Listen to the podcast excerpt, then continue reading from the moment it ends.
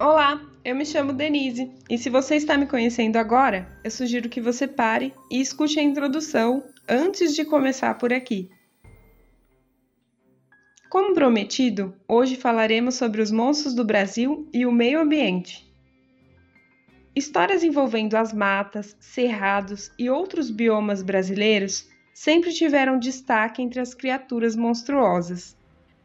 Protetores das florestas, cuidadores de animais e até mesmo guias e amuletos da sorte para caça e pesca, esses seres sempre encheram o imaginário popular. Já pensou o motivo disso? A cabra cabriola. Não se deixe enganar por esse nome singelo.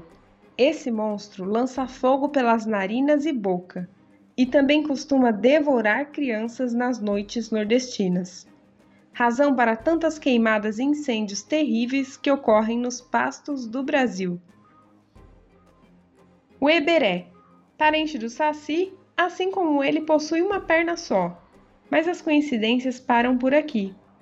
Dizem que esse anão, indígena, mal-humorado e carrancudo, patrulha a floresta em seu porco-espinho.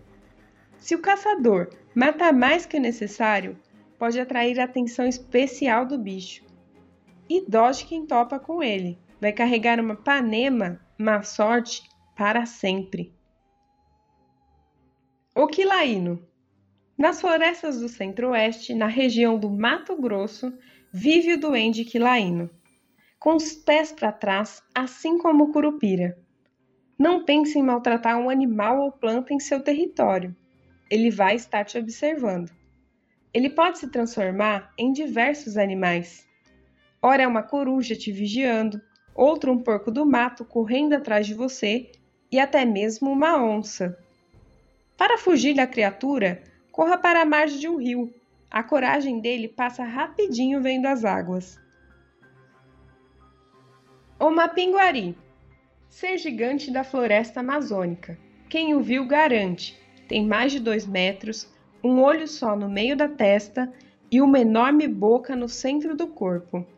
E que ainda é coberto por um pelo grosso e fedorento. O monstro costuma imitar a voz humana para atrair as suas vítimas e depois, com uma só mordida, devorar a cabeça delas. Você já deve ter ouvido falar em desmatamento ou desflorestamento. Se não ouviu, desmatamento é o ato de tirar o mato. Mas o mato pode ser uma floresta inteira, dependendo do interesse social. Os povos originários brasileiros, que batizamos como indígenas, criaram uma série de condutas para garantir a preservação da natureza e, com isso, sua própria sobrevivência. Comportamentos esses, como de não caçar mais que o necessário, proteger e poupar as mães e os filhotes, dividir a alimentação para não estragar e até mesmo realizar mudanças periódicas das suas tribos para regenerar o local da sua última moradia. Esses costumes geraram contos que mais tarde, na colonização, foram mesclados a seres já conhecidos por outros povos. Um bom exemplo é a figura do duende, que já era temida na Europa. Tudo isso para garantir que a mensagem continuasse a ser passada, seja por consciência ou por medo das criaturas monstruosas, mantenham a natureza viva. Na nossa próxima conversa, vamos falar sobre comportamentos sociais e os monstros do Brasil. Lembrando, dá aquela olhadinha nas referências que eu utilizei para produzir esse conteúdo.